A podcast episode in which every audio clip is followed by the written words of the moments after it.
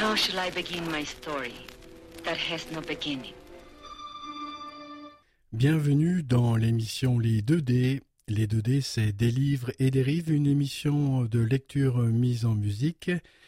C'est tous les dimanches à partir de 11h et puis le mardi à partir de 22h sur les ondes de Radio Méga 99.2. There can be no disgrace in the true expression of love. But without it, a man can be coarsened and degraded in mind, body, and soul.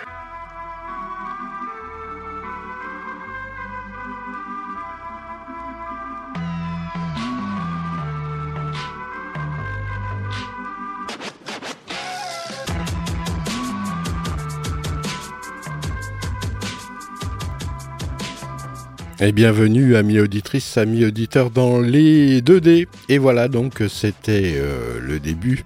C'est la quatrième euh, émission consacrée à la lecture euh, d'un nouveau livre sur les ondes de Radio Méga 99.2 www.radio-méga.com.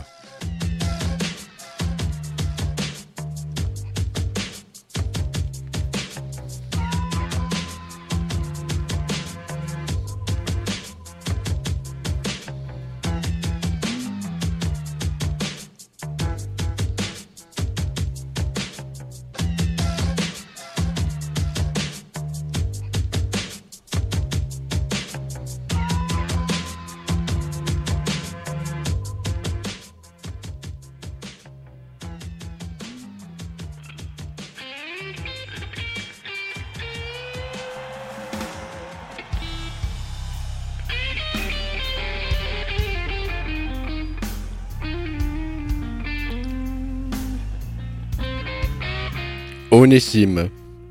Il marchait sur le chemin rocailleux. Depuis qu'il avait quitté le, village, un observateur attentif aurait perçu l'hésitation de son pas. N'ayant que peu à voir avec l'alcool qu'il avait bu, dont les effets s'étaient atténués depuis, comme s'il cherchait à s'arrêter à chaque foulée et ne s'y résolvant pas, continuait de gravir la pente douce menant à sa ferme au creux de la pâle lueur du soir. Rien ne lui parvenait du bruit de ses sabots. Tout était silence dans sa tête, un silence retenu malgré lui. Ce silence haï par-dessus tout, bien plus pesant que la maigre bourse qui lestait sa poche. Le prix de la vie de sa fille.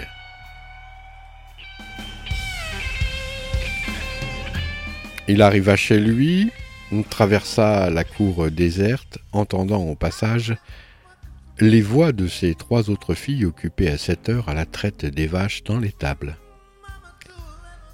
Avant d'entrer dans la maison, il espéra que sa femme ne s'y trouvait pas, puis il la vit debout, dressée comme un arbre mort dans l'unique pièce.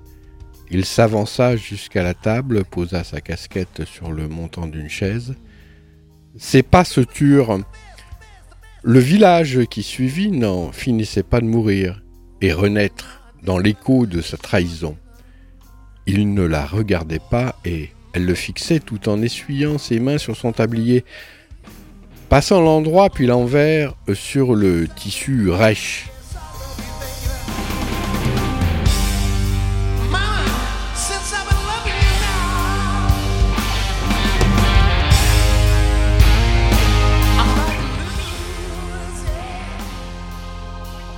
Qu'est-ce que t'as fait dit-elle. Il ne la regardait toujours pas, fixait ses mains comme s'il voulait en choisir une plus que l'autre pour mener à bien une mission dont il ne savait pas pouvoir s'acquitter dignement, autrement qu'en jetant ces quelques mots. Ce qu'il fallait, pauvre femme. Il plongea une main dans sa poche, sortit la bourse, la soupesa brièvement avant de la poser sur la table dans une bruit de pacotille, bousculée sous la toile moirée. Il n'y avait pas la moindre trace de fierté sur son visage, mais une incommensurable marque de culpabilité. Elle se pencha au-dessus de la bourse, même sans songer à la toucher. D'où tu sors cet argent? Ça représente euh, de quoi tenir un peu. C'est pas ce que je te demande. Il releva les yeux sur elle, mais elle ne dit rien. On n'avait pas le choix. De qui tu parles là? De nous, pardi. Elle jeta son buste en avant et ses talons ne décollèrent pas d'un pouce. Dis-moi que. Dis-moi que t'as pas vendu une de nos bêtes. Dis-moi quelque chose que je, que je peux entendre. On n'a rien à vendre comme ça, tu le sais bien. Elle s'interrompit, avala de la salive et se remit à lisser frénétiquement ses mains sur le, devant de son tablier. Il leva un bras et poussa la bourse un peu plus loin sur la table. Elle fera mieux, elle saura mieux où elle est maintenant, ajouta-t-il. Mieux où ça? Je peux pas te le dire, j'ai signé un papier. Je suis ta femme. Je sais qui t'es. Elle projeta une main en l'air d'un geste ample comme si elle semait des graines dans un champ. Un foutu bout de papier vaut plus que ta propre fille C'est ce que tu es en train de me dire? On risquerait de tout perdre sans ça. Qu'est-ce que tu veux que ça me fasse? À ce moment précis, dans cette maison battue par les vents, inconcevable comme s'il venait de se souvenir d'une chose définitive de nature à rallier sa femme à sa cause, et sans même prendre le temps de réfléchir, il dit Il faut penser à notre famille maintenant. Elle laissa retomber son bras et une colère démesurée sembla enflammer ses yeux. De quelle famille tu parles? Il repoussa à peine la bourse avec le dos de sa main. Il m'a donné le double de ce qu'était prévu. Et t'avais qu'à travailler plus pour nous nourrir de la misère. Il encaissa, sachant que tout ce qu'il pourrait dire pour se défendre ne servirait à rien. Un silence s'installa. Elle essayait de rassembler ses idées, ne se souciant pas de ses mots injustes, ni du mal qu'il faisait à son mari, voulant simplement trouver une note d'espoir, au moins une. Quand est-ce qu'on pourra aller la voir? Il éloigna sa main de la bourse. Pas tant qu'il l'aura pas décidé, c'est entendu comme ça. Elle s'approcha de lui, poing fermé, et le frappa violemment au torse en criant ⁇ Sois maudit !⁇ on n'avait rien à lui offrir de mieux, dit-il, sans même essayer d'esquiver les coups. Elle arrêta de frapper, se recula et ses bras retombèrent le long de son corps, comme un drapeau brusquement privé de vent contre un mât. Et les autres T'as l'intention de les vendre aussi? demanda-t-elle en défiant la porte fermée. Bien sûr que non,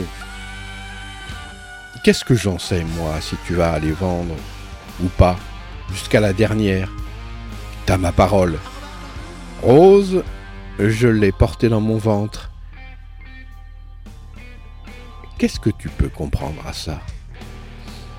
Elle pencha légèrement la tête de côté pour euh, soulever le regard fuyant d'Onésime, le piéger. Non pour y trouver un quelconque réconfort, ni même une réponse, mais pour y instiller une toute la haine contenue dans le sien. Fallait pas me les faire, dit-elle.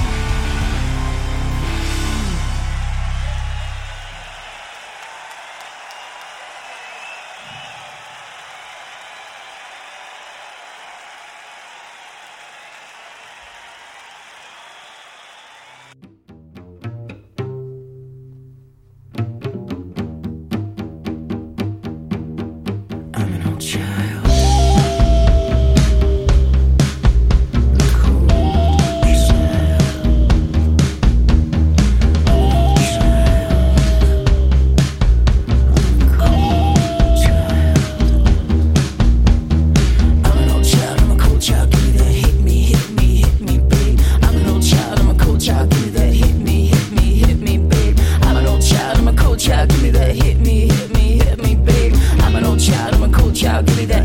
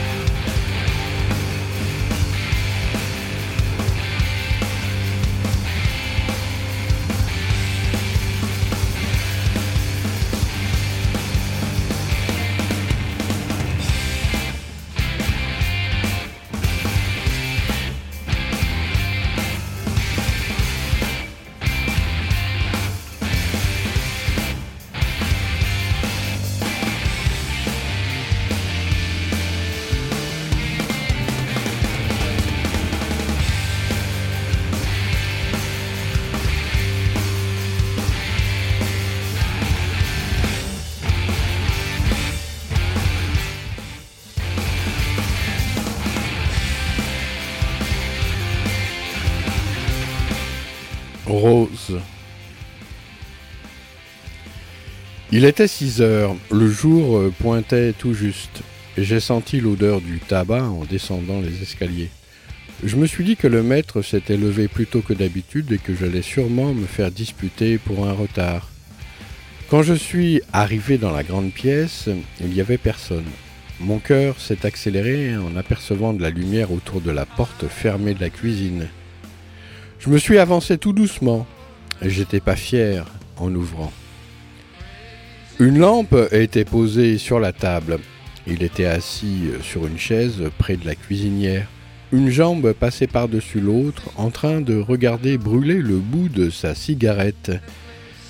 C'était pas le maître, c'était un autre homme, ni vieux ni jeune, entre les deux, à coup sûr, le on chargé de porter les légumes et la viande pour les repas. J'étais encore accroché à la poignée, en train de le regarder, toute peureuse. Il bougeait pas, il disait rien, et moi je le quittais pas des yeux. J'attendais qu'il parle, enfin, mais il l'a pas fait tout de suite. Ce qui me surprenait le plus dans son visage, c'était ses paupières qui battaient presque jamais. Il me faisait penser à un lézard posé sur un mur en plein soleil. Alors c'est toi la nouvelle Reste pas planté là, tu vas prendre racine, il a dit au bout d'un moment, sans lever les yeux. Je suis entré, je suis resté debout contre la paillasse à distance respectable. Vous êtes qui? J'ai demandé, pas à l'aise. Le jardinier et le palefrenier, entre autres. Voilà qui je suis. Il a levé les yeux sur moi et les a de suite baissés. Tu m'as l'air bien jeune, il a dit. Je me suis demandé euh, comment il pouvait dire une chose pareille, vu qu'il m'avait à peine regardé. En vrai, il me paraissait pas bien méchant, pas tant que ça. J'ai répondu en reprenant du, boile, du poil de la bête. Il s'est tourné vers moi, un sourire a illuminé son visage et s'est de suite éteint, comme si quelqu'un venait de jeter un seau d'eau dessus. T'as tes parents? Bien sûr, j'ai des parents, j'ai répondu bravement. Il a pris un air sérieux qui a fait gondoler la peau sur son front. Tu devrais pas être là, alors si t'as tes parents. Vous croyez peut-être qu'on m'a demandé mon avis? C'est eux qui m'ont envoyé ici. Je serai toi Je retournerai vite, vite d'où je viens. Peut-être bien que c'est pas guère mieux d'où je viens, ça m'étonnerait. Qu'est-ce que vous en savez d'abord que ça vous étonnerait? Il a changé la position de ses jambes. Celle qui était en dessous est passée par en dessus. Il a calé ses coudes sur ses cuisses. La cigarette continuait de brûler entre ses doigts. La cendre grandissait en se recourbant sans tomber et ça m'a fasciné qu'elle tombe pas. Tu devrais quand même m'écouter, petiote. J'ai haussé les épaules. Je comprends pas. Vous faites le bien des gens en plus du reste, c'est ça? C'est toi qui n'as pas l'air de comprendre. Il n'est pas encore euh, trop tard, il a dit en étouffant sa voix. Vous voulez me faire peur ou quoi? Dites ce que vous avez à dire. T'as déjà peur qu'il m'a balancé en décollant son dos de la chaise. Sûrement pas, il m'en faut plus, j'ai été élevé à la dure, que j'ai répondu pas vraiment confiante. Il s'agit pas de ça. Et vous alors? Pourquoi vous êtes là, si c'est si terrible? Moi, c'est pas pareil. Et la bonne qui était avant, qu'est-ce qu'elle est devenue?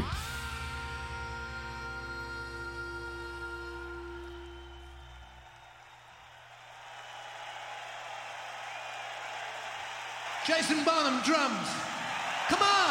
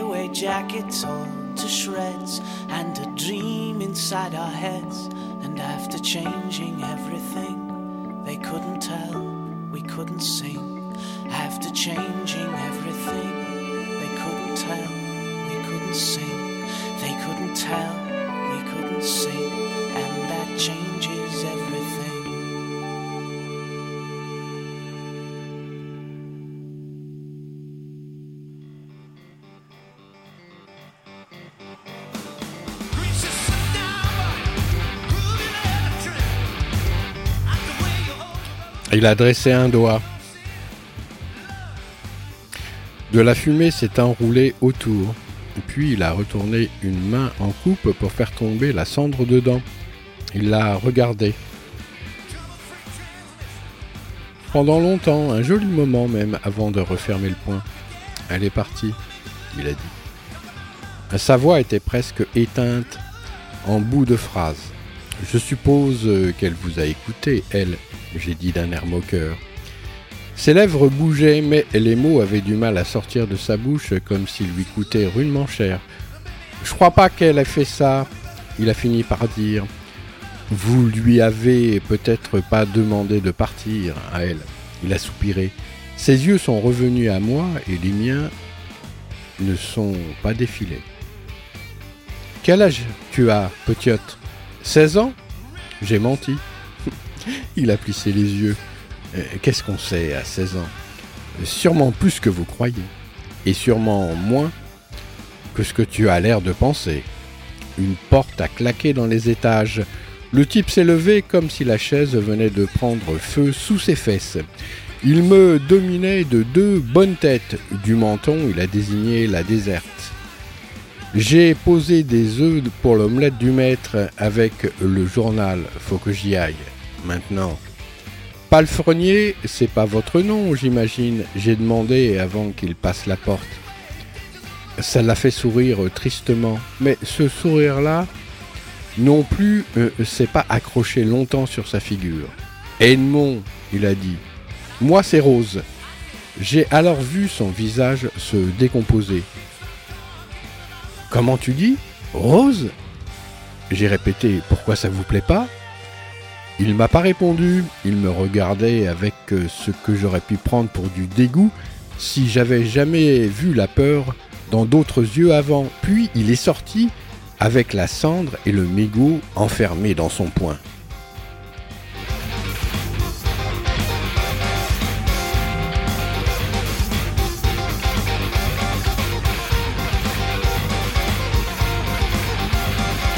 Je suis resté un moment avec euh, les pensées emmêlées dans ma tête, à pas savoir par où commencer mon travail. L'odeur de la cigarette se baladait dans la cuisine et mes yeux revenaient toujours se poser sur la chaise vide et la grosse ombre encore assise dedans.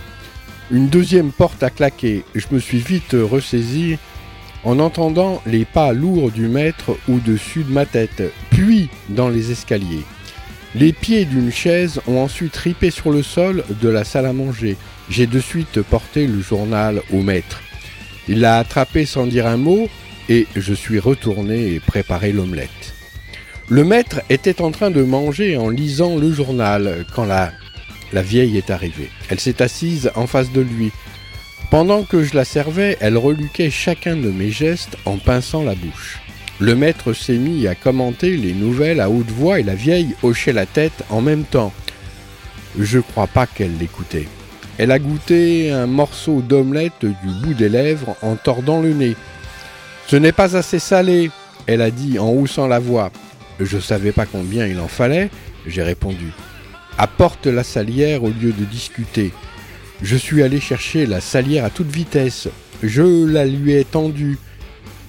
Si elle me l'a arrachée euh, de la main C'est plus facile d'en ajouter que d'en enlever, j'ai dit sans réfléchir. Elle s'est mise à me crier dessus de me taire, que j'avais plus jamais intérêt de répondre, que j'étais rien qu'une incapable, une effrontée, et j'en passe que je saurais pas écrire. Le maître a levé le nez de son journal en nous regardant d'un air amusé. Pas un brin fâché, après moi, on aurait dit. Quand la vieille a été calmée, il m'a demandé de lui apporter le pain et le fromage. Il n'avait rien trouvé à redire sur mon omelette, lui, à voir son assiette raclée. En passant devant la vieille, je crevais d'envie de lui demander si je devais saler aussi le fromage, mais j'avais eu ma dose. J'ai repensé à ce que m'avait dit Edmond un peu avant dans la cuisine. J'étais peut-être tombé chez des fous, avec le maître qui ressemblait à un ogre, sa dame souffrante que j'avais toujours pas aperçue ni entendue, et la vieille qui avait tout l'air d'un démon. De retour dans la cuisine, le silence revenu m'a frappé comme un coup de bâton derrière la tête. Je réalisais qu'il n'y avait pas d'enfant dans cette maison. Et sans savoir pourquoi, ça m'a glacé le sang de pas en voir ou en entendre au moins un dans ce décor.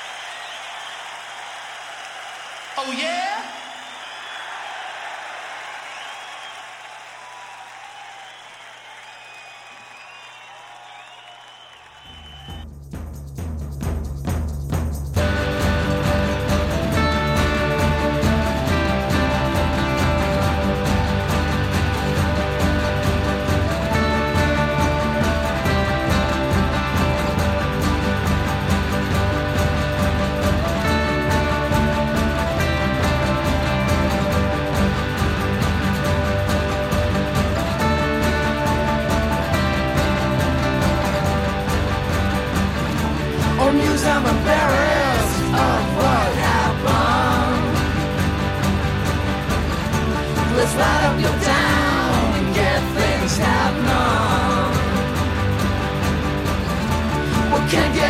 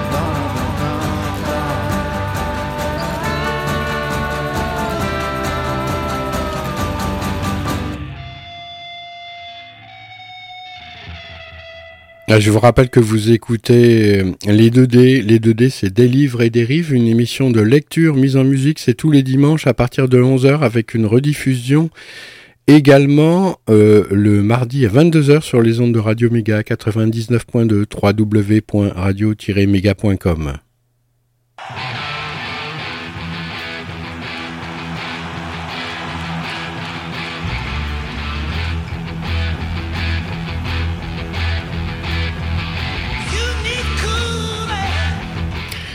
Pendant la matinée, la vieille m'a fait visiter la maison pour m'expliquer comment m'occuper du ménage dans le détail. J'avais jamais vu de maison avec autant de pièces. Elle avait établi un ordre précis pour les briquer toutes avec dedans une horloge à remonter à chaque fois. Arrivée au deuxième étage, elle s'est arrêtée devant une porte en me disant que je devais jamais essayer d'entrer dans la chambre où se reposait la dame du maître tant qu'elle n'était pas hein, remise. J'ai pensé que ce serait toujours ça, de moins à m'occuper. Avant de me lâcher la bride, la vieille a cru bon d'ajouter qu'elle passerait vérifier chaque jour si mon travail était bien fait. Depuis l'histoire des verres et du sel, je savais que quoi que je fasse, elle trouverait matière à me disputer. Plus tard, en briquant les meubles, je me suis demandé à quoi ça pouvait bien servir de posséder une aussi grande maison pour abriter juste trois personnes en plus de moi, vu qu'Edmond avait pas l'air d'habiter ici. J'ai passé la journée à faire le ménage, préparer les repas et faire la vaisselle. Au moins pendant que je trimais, je pensais à rien d'autre.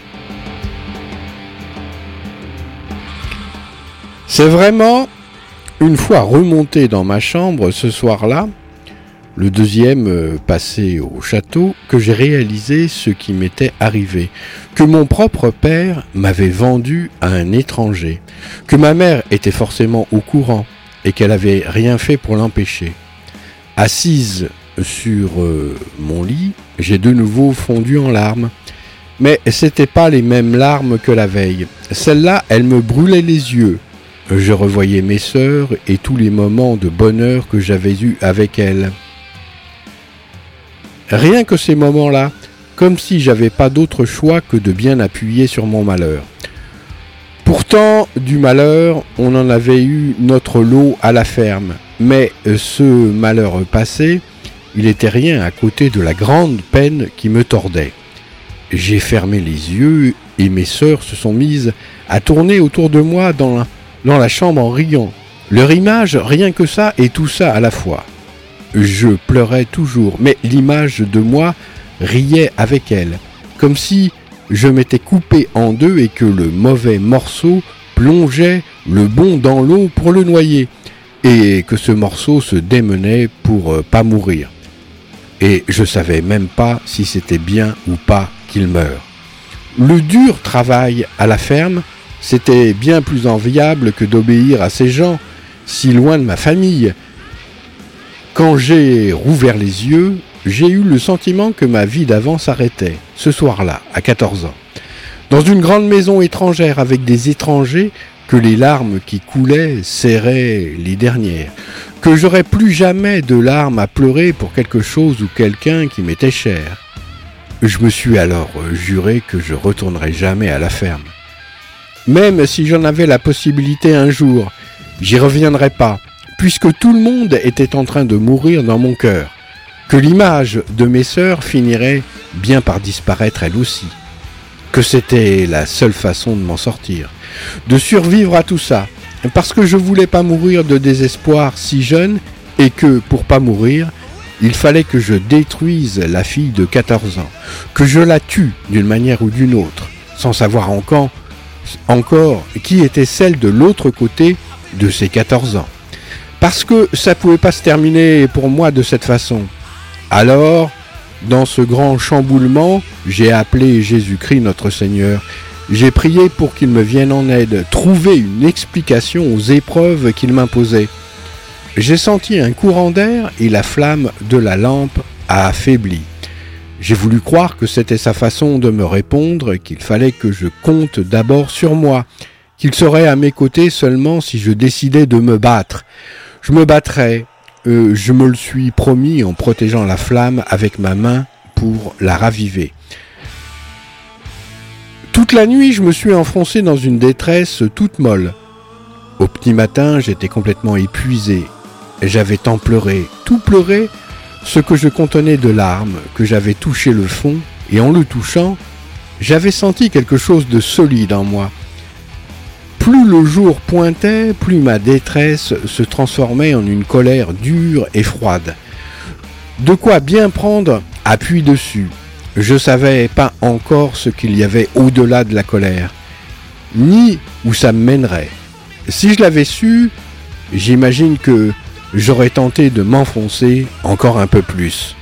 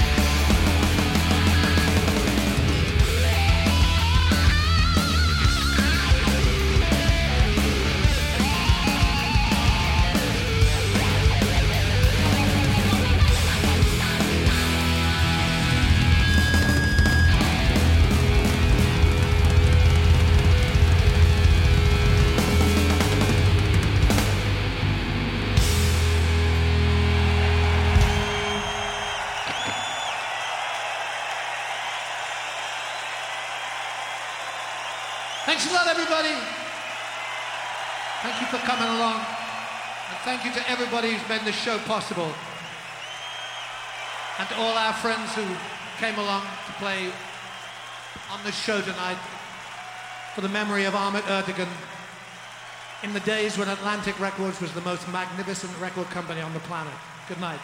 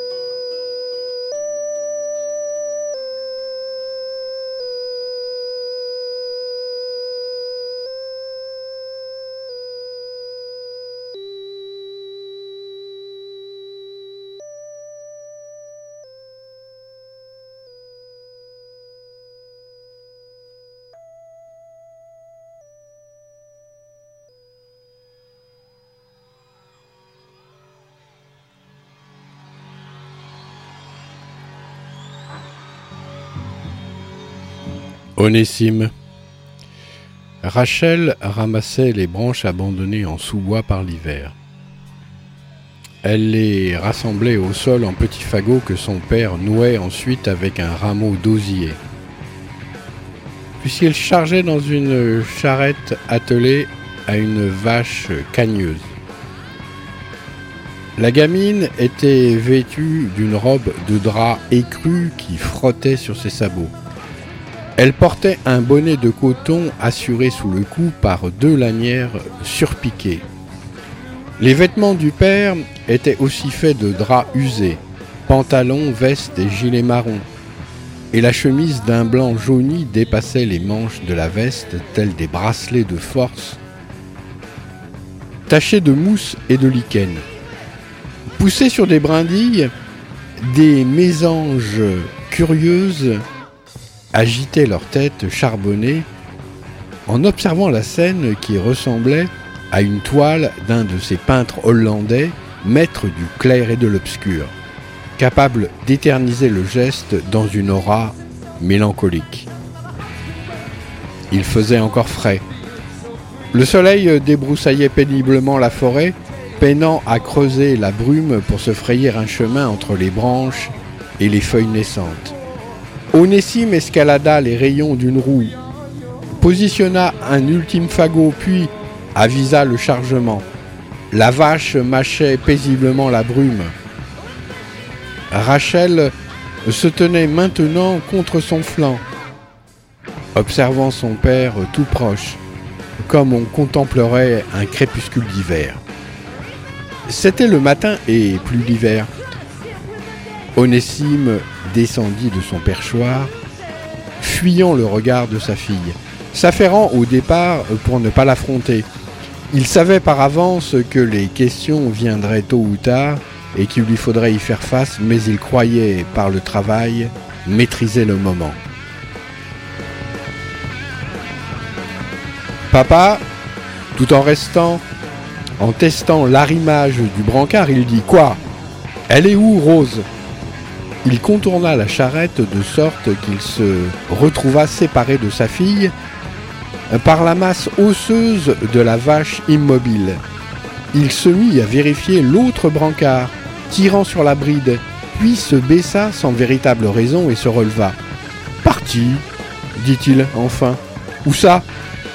Onésime se tenait maintenant bien droit, aussi figé que l'animal, ne fuyant désormais plus le regard de sa fille, auquel il savait ne pas pouvoir échapper. De nouvelles ornières se formèrent autour de ses yeux, plus profondes que celles qui habitaient son visage en temps normal.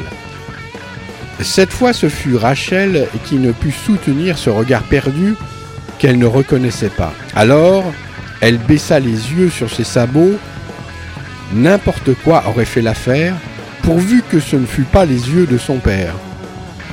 Contretemps des désirs de chacun, Onésime respirait fort, s'évertuant à cracher le maximum d'air vicié à chaque expiration.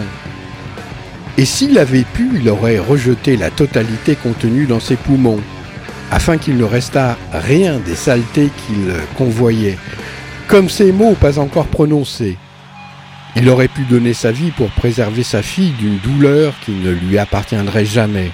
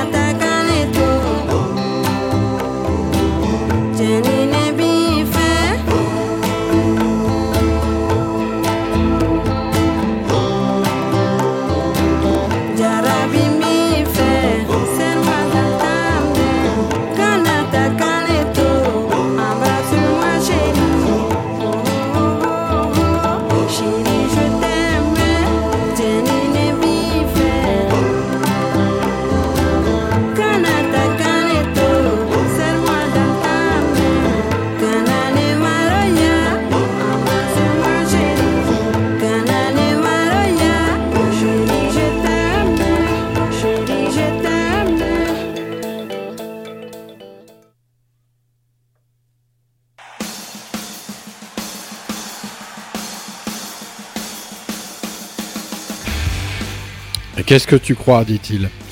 Rachel releva les yeux si lentement qu'on retire un pansement souillé d'une plaie. Je vous ai vu partir tous les deux. Comment ça se fait qu'elle était plus avec toi quand t'es revenu T'as vu ça, toi? J'ai pas pu faire autrement. Je lui ai trouvé du travail ailleurs. Elle est en âge. Elle étendit ses deux petits bras autour d'elle. Il y en a bien du travail ici. Pas du qui rapporte des sous. Ça se mange pas, les sous. C'est ce que t'as toujours dit. Bien sûr que ça se mange pas, mais on peut pas faire sans de nos jours. Du haut de ses 12 ans, Rachel connaissait suffisamment la vie pour imaginer l'absence, mais pas encore la perte. Elle voulait entendre la voix de son père, qu'il refoule ce qu'elle ne pouvait concevoir et aussi se convaincre seule du reste. Tout ce qu'il ne lui dirait jamais et qu'elle recouvrirait du peu d'enfance qui demeurait en elle. Elle reviendra quand? Je peux pas le dire encore. Elle prit un air implorant, ramenant les bras le long de son corps. Je le répéterai pas, tu sais. Je sais que tu le répéteras pas, mais euh, j'en sais rien. Ceux chez qui elle est, ils veulent pas qu'on la dérange. C'est ça. C'est ça. Si tes sœurs demandent après elle, tu leur diras pas autre chose, d'accord? Elle hésita, puis, comme si elle réalisait brusquement toute la confiance que son père plaçait en elle, presque à contre-coeur, elle dit d'accord. La brume s'était maintenant levée, la lumière du soleil se reflétait sur les ronces, et les sous-bois ressemblaient à un cimetière où s'élevaient des monuments épars à la gloire d'un dieu païen. On y va, dit-il. Elle ne bougea pas sur le moment, les yeux rivés sur ce père qui ne laissait rien paraître au dehors. Ce père, ce père qu'elle n'avait jamais su nommer que d'une seule manière jusqu'à présent, et qui désormais serait moins que cela, moins que ce père d'avant, lorsqu'elle penserait à sa sœur disparue. Papa. Quoi encore? Elle va me manquer, Rose. Onésime n'ajouta rien. Il saisit la baguette en noisetier qui reposait en travers des brancards, tapota le dos de la vache qui plia aussitôt un antérieur puis l'autre. Les roues décollèrent du sol et la charrette avança en faisant geindre le métal et le bois. Il pensa À moi aussi elle me manque. Les mots enflèrent dans sa tête, prenant toute la place, mais il ne put les laisser sortir, incapable de se libérer d'un tel poids sans se croire jugé faible par ses ancêtres, et aussi par cette gamine de 12 ans qu'il avait engendrée.